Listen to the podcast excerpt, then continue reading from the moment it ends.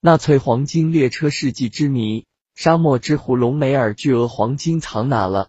沙漠之狐隆美尔是希特勒麾下最得力的将领之一，又是纳粹政权的侵略工具。隆美尔的那批宝藏，乃是他掠夺非洲的战利品，其中有金条、金砖、贵重金属和球宝、钻石等，总值估计达三亿美金之巨。希特勒黄金列车，纳粹黄金列车世纪之谜。当一九四二年秋天，曾经横行北非的希特勒非洲兵团已经开始失去优势。其实，英国蒙哥马利元帅率领的联军、联错德军、隆美尔所率领的非洲兵团自埃及溃退，逃往利比亚。兵团司令部则移驻突尼斯的比塞大港。恰巧，艾森豪威尔率领的美军又从阿尔及利亚登记。希特勒的这支非洲精锐部队已处于腹背受敌、面临被歼灭的不利境地。这时是一九四三年五月，希特勒在这时候下了一道密令给隆美尔，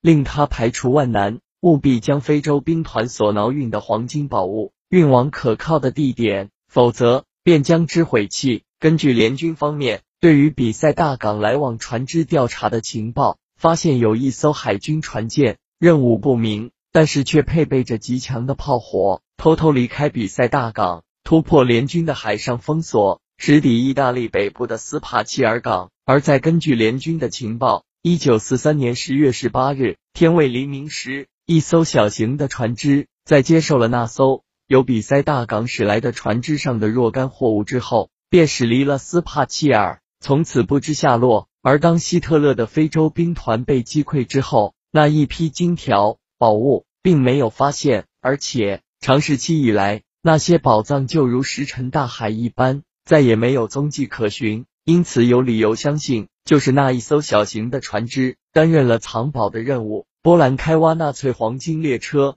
纳粹世纪之谜有望解开。纳粹世纪之谜有望解开。德国《世界报》十七日称，波兰西南部城市瓦乌布日市日前开始挖掘纳粹黄金列车。报道说。挖掘机竟开进瓦乌布日市附近的藏宝地，现场被严密封闭起来，以防寻宝者私自闯入。黄金列车官方寻宝团队发言人盖克说：“必须找到铁路或者一个进入铁路隧道的入口，隧道里应该有一列火车。”黄金列车寻宝团队的负责人是波兰的卡佩尔和德国的里希特尔。一年前，他们向瓦乌布日市政府提交申请说。已经发现纳粹时期装有黄金的装甲列车，要求当地政府准许他们挖掘。过去一年，他们通过穿地雷达测试，认为藏宝地百分之九十九点九可能有黄金列车。他们还说，挖掘工作可能需要十天。